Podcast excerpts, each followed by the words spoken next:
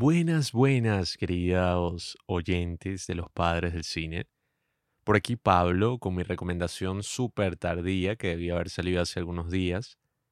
Sin embargo, aquí estoy, quizás queriendo hablar eh, en una recomendación mucho más casual de algunas cosas que leí por ahí, quizás queriendo contarles una historia muy importante sobre mi pasado y quizás queriendo relacionar ambas cosas porque en verdad no tengo muy claro el tema de esta recomendación. Pónganse cómodos, queridos amigos, porque primero que nada les quiero dar una breve actualización sobre mi recomendación anterior. Si no la han escuchado, por favor vayan a escucharla porque quedó súper cool, súper condensada. Son apenas 15 minutos. Sé que puede sonar mucho si fuera un video, pero para los podcasts que solemos sacar, que sigue dos, tres horas, eso no es nada. Así que por favor vayan a escucharlo, ya que se trata de una gran amenaza que ha cazado nuestra civilización. Hablé de los males de las redes sociales, sobre todo y específicamente del TikTok. Y al final de esa recomendación me puse a mí mismo un reto debía pasar las próximas dos semanas sin ver absolutamente ningún reel. Porque, yo soy un tipo así súper sabio que nunca se descargó TikTok, pero los reels son casi que lo mismo que los TikToks. Eh, evadiendo todos esos grandes daños morales que estarías cometiendo al estar viendo como una plataforma ahí del gobierno chino. Pero eso, en esencia, es como el mismo contenido Así que pasé dos semanas tratando de no ver ningún reel y debo decirles que no fue para nada fácil. Al principio sí se sentía como este síndrome de abstinencia. Estaba como que, ah, quiero ver un reel, quiero ver esto, quiero ver este otro que sale. Eh, quería ver como demasiados videos que me salían sugeridos. No sé por qué seguí viendo Instagram constantemente porque me di cuenta de que en la actualidad es casi que imposible no ver ese tipo de contenido, o sea, no ver reels o no ver algo de ese estilo ahorita es casi imposible.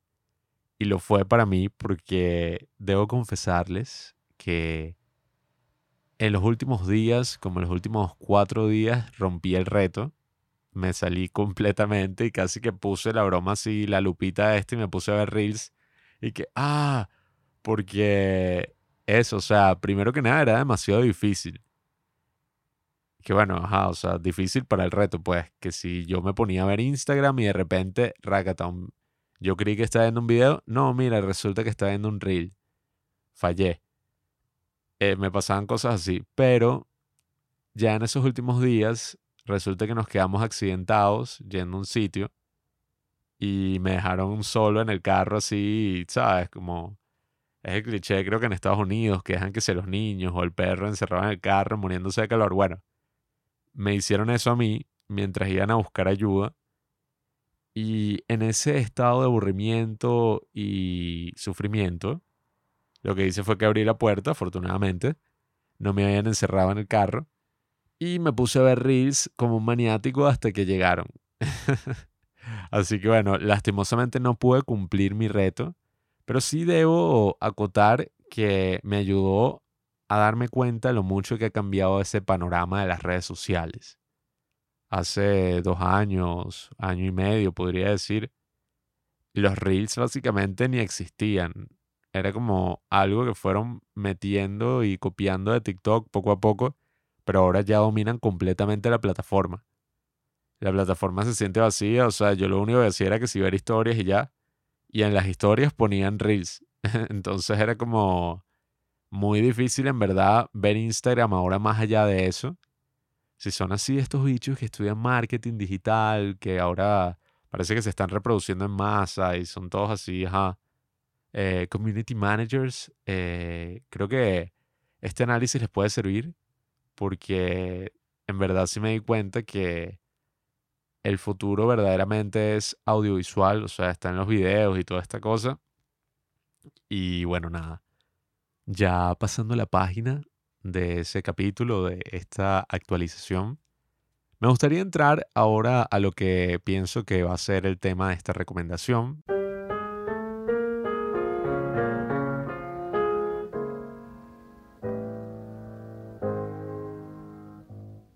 Un poco complejo de explicar y espero que el título de este, de este podcast lo explique un poco más directamente. Pero todo empezó cuando estaba leyendo un artículo de un gran escritor que me encanta. Se llama Jason Pargin o David Wong.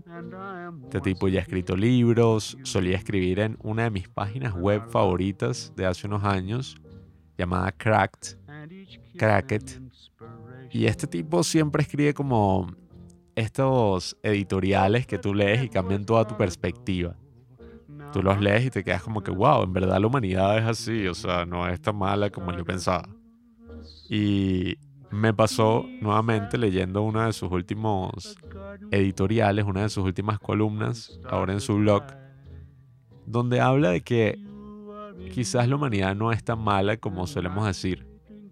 Saben que ya se ha vuelto como un cliché esto de, sí, es que no sé, ocurrió un apocalipsis zombie, pero el verdadero villano siempre fueron los humanos y nuestra naturaleza humana.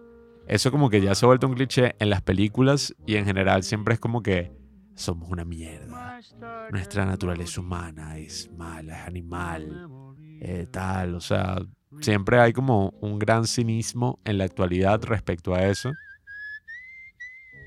Como que sí, volvimos mierda el planeta, los humanos, o sea, que ni siquiera entiendo quién coño, o sea, conscientemente odiaría a la raza humana, porque, o sea, para odiarla tienes que ser humano, pero bueno, eh, el artículo como explicaba y cambiaba tu perspectiva sobre esta fantasía que mucha gente ha tenido, que es como que no, yo quiero vivir off the grid, Quiero irme a una cabaña en el medio de la nada, vivir aislado de todo el mundo, ser completamente autosustentable. Y David Wong habla de que básicamente eso es imposible. Si tú te vas a una cabaña, si tú te vas a un lugar X, te vas a dar cuenta que al menos una de las cosas que vas a tener contigo, si no todo, tienen que haber sido construidas por seres humanos. En este momento donde estés escuchando esto, o por el medio a través del cual estás escuchando esto, debes estar consciente de que ese acto representa el trabajo en conjunto de miles, si no millones de personas. Em, y ni siquiera estaríamos hablando de a lo largo de la historia, no, o sea, en la actualidad para que tú ahorita estés escuchando esto con tus audífonos, en tu teléfono, hay que considerar todas las personas que están detrás de eso. O sea, imagínate, los que lo construyeron, los que lo idearon, todos los eh, tipos y tipas así que están en la parte contable de la empresa, haciendo, qué sé yo, las transacciones necesarias, la tienda donde lo fuiste a comprar, los niños que están sobreexplotando en algún país tercermundista para tener los materiales para hacer esto, las sweatshops, ¿sabes? O sea, básicamente hay miles y miles y miles de personas con las que tú tienes una relación indirecta simplemente porque somos humanos. Y eso es lo que nos distingue, la cooperación. Así que ese pensamiento me gustó muchísimo. Creo que nos ayuda a salir de ese individualismo salvaje que termina volviéndose un cinismo. Y me gusta ese tipo de pensamientos porque es ese pensamiento que he tenido antes en mi vida cuando estoy, no sé, em, la otra vez un video que también hablaba de esto, creo que es algo que más de una sola persona ha pensado, obviamente, que es cuando tú estás así, digamos que no te has ido a dormir y es súper tarde y estás que si viendo en la ventana, no sé, como todo está completamente solo, pero te das cuenta que todos los edificios que te rodean o todas las luces que ves representan a una persona que estuvo ahí. Y por eso es que esos pensamientos interesantes que he tenido en la semana, que he leído en la semana, quiero relacionarlos con una historia muy interesante que si me conocen en persona y son mis amigos, probablemente ya habrán escuchado múltiples veces. Hay muchas anécdotas respecto a esto, pero no voy a entrar tanto en esas anécdotas, sino más bien les voy a contar mis reflexiones, las reflexiones de un Pablo hace muchos años ya, aproximadamente cinco, cinco o seis años, ya podríamos decir, que fue el momento en que yo estaba en el colegio, en la secundaria o el bachillerato, y decidí unirme a un grupo ecológico. ¿Lo escuchan bien? Yo era un tipo así súper conservacionista, quizás todavía lo sé un poco, pero me metí en un grupo que se llamaba Eco Amigos. Y ajá, mi hermano se burlaba al respecto. Y otras personas también, pero era un grupo donde nos ponían a reciclar, nos ponían a hacer abono, que era súper asqueroso. Y estábamos como dos horas así, una vez a la semana, en la tarde, teniendo este contacto con la naturaleza y con la basura. Nos ponían como que a, agarrar todos estos envases plásticos y reciclarlos, pero todos olían a mierda. Y muchísima gente traía como que su basura y nosotros la clasificábamos. Era un trabajo un poco indigno, sin embargo, la primera vez que acudí me vi completamente enamorado de lo que ellos llamaban la chatarra electrónica. Recuerdo muy bien que la directora, que era una monja, decía, la directora de esta organización, decía que reciclar también es reusar, por lo que las cosas viejas que la gente desecha, reusarlas también es una forma de reciclarlas. Y yo me tomé ese consejo a pecho. La gente donaba libros, donaba muchísimos objetos de la antigüedad, así tipo vintage, cámaras viejas, muchísimas cosas que yo empecé a acumular desde los 13 años y que todavía tengo en mi casa tiradas en algún rincón, pero que me hacían pensar sobre muchas cosas interesantes en esa época. Sobre todo recuerdo una vez que trajeron una cantidad impensable de libros, todos de una tremenda calidad, todos tapadura, temas súper interesantes, algunas primeras ediciones, una colección de discos de vinilo de la cual me llevé muchísimos, podríamos decir que semi robados, porque no pedía permiso, sino que entraba con mi bolso completamente vacío y salía con un bolso así de obrero súper, súper a punto de romperse.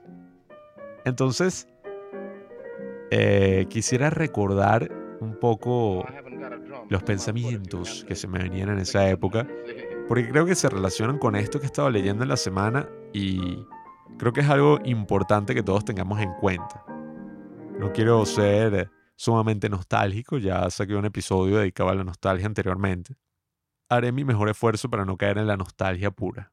Entonces, eh, recapitulando, Pablo de unos 13, 14 años, súper emocionado porque había conseguido objetos de alto valor como un Xbox que estaba totalmente dañado y que pude arreglar con un truco súper curioso de YouTube, que era envolviéndolo en una sábana eran el tipo de cosas que me hacían disfrutar la vida en ese entonces. Recuerdo muy bien conseguir una cámara totalmente desarmada, una cámara de estas así de papá con la que solían grabar los videos, y tomar eh, un té diciendo como que, wow, o sea, este es el valor de la vida. Esta es la vida en grande. Poder tener un misterio así tratando de unir las piezas de una cámara que nunca pude unir, tomando este té y así en la tarde después del colegio. Esa era como mi felicidad en ese entonces. Y de repente trajeron, como digo, todos estos libros, todos estos discos, todos estos objetos interesantes, que al momento me parecían como, wow, o sea, qué cool, qué loco que alguien haya donado todo esto, pero a medida que pasó el tiempo fui entendiendo que estaba con las posesiones de un muerto. Yo, súper apasionado, leyendo todos estos libros, de los cuales en verdad nunca me senté como que a leer, sino que era más como una curiosidad pasaba las páginas, veía qué cosas habían quedado ahí impregnadas del pasado. Y poco a poco me fui dando cuenta que todos estos libros, todos estos maravillosos discos de vinilo que todavía tengo, y eso sí escucho muchas veces, los he escuchado muchas veces, estos discos de vinilo de música clásica, una gran colección en condiciones, bueno, perfectas. Todas estas cosas, todas estas curiosidades, pertenecían a un hombre que había fallecido. Y recuerdo cómo solía pensar que los objetos muchas veces nos representan y nos van a representar cuando ya no estemos acá. Tanto personalmente, tanto como especie.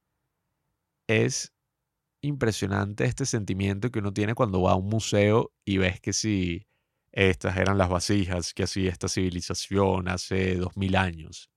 Y tú dices como que, wow, qué interesante.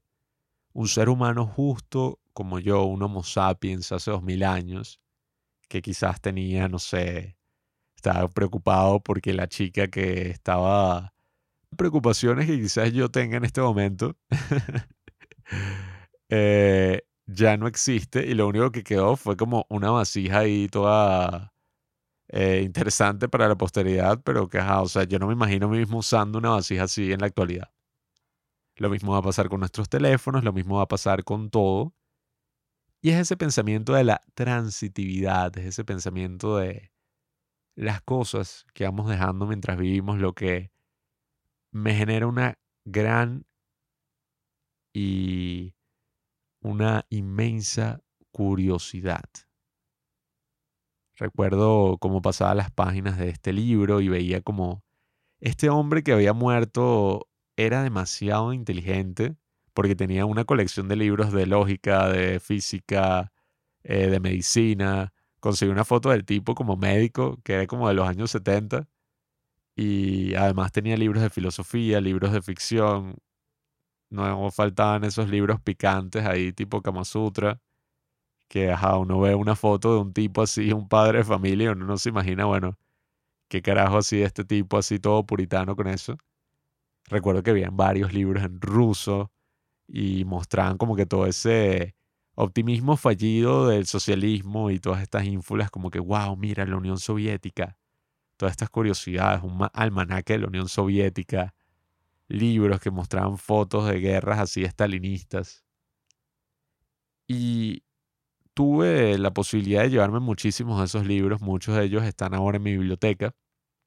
Y es maravilloso como uno lee una página que ha sido subrayada y leída por otra persona y a uno le interesan algunas cosas que no están subrayadas y te das cuenta como que, wow, qué interesante como las distinciones de atención y de interés que hay entre dos personas que leen el mismo libro en distintas épocas.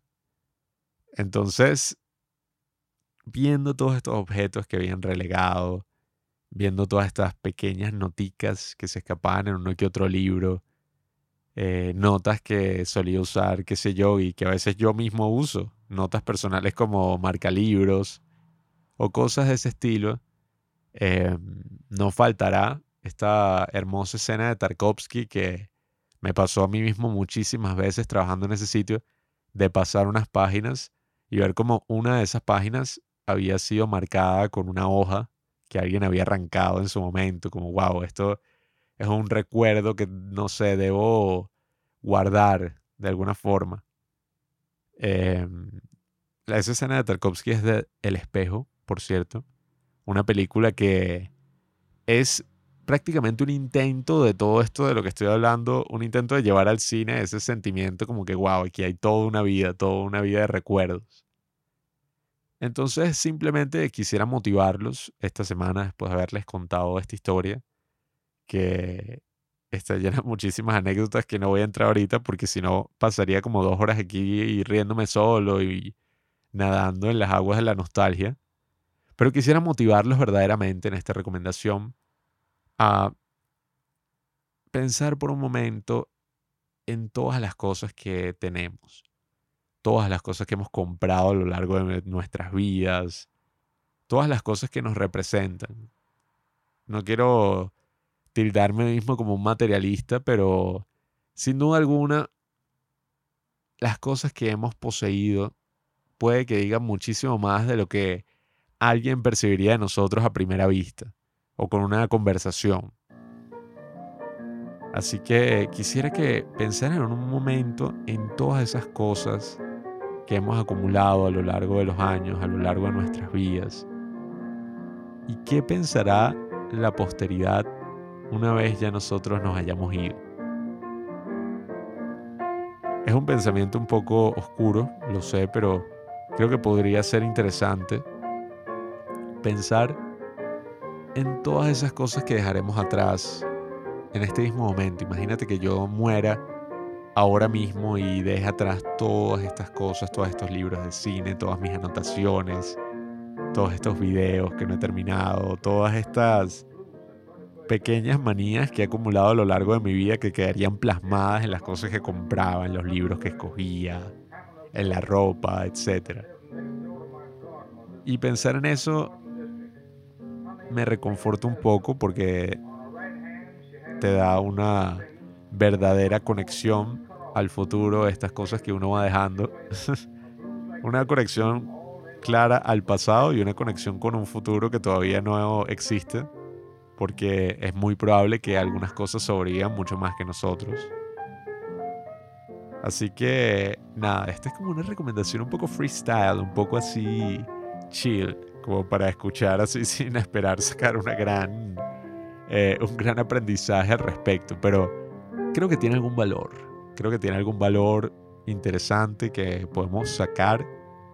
Creo que ya nos estamos conociendo mejor o me estoy conociendo más a mí mismo con esta serie de monólogos. Y bueno, nada, estoy muy emocionado con todo lo que estamos sacando ahorita. Estoy muy emocionado con este pensamiento de esa transitividad. Creo que era el ejercicio por mi cuenta, una vez termine de grabar, como imaginarme eso. Y nada, queridos amigos, los invito a hacer lo mismo. Muchísimas gracias por escuchar mis pensamientos, por escuchar esta historia del centro ecológico que ha llenado mi casa de todo tipo de objetos que no me pertenecen, pero que de seguro están cargados de una historia muy, pero muy interesante. Así que bueno, nada amigos, los invito a ver los objetos de su casa y a reflexionar. Reflexionar qué ha pasado a lo largo de toda su existencia, toda la gente que lo ha hecho, que sepan que no estamos solos Incluso si muchas veces quisiéramos estarlo, siempre vamos a estar unidos a nuestra humanidad y la humanidad de todos los demás. Y bueno, este podcast representa justamente eso, la humanidad que compartimos. Así que muchas gracias por escucharme, muchas gracias por darme unos minutos de su atención. Y bueno, nada, esperemos que la próxima recomendación que haga ya sea un poco más así delimitada, que salga el lunes. Pero bueno, si no pasa eso, no hay ningún problema. Van a tener algo más así freestyle. Nos vemos en la próxima y vamos a ver qué carajos saca Juanqui la semana que viene. Can't do what my tin man can do. I like the way he cooks my cabbage for me.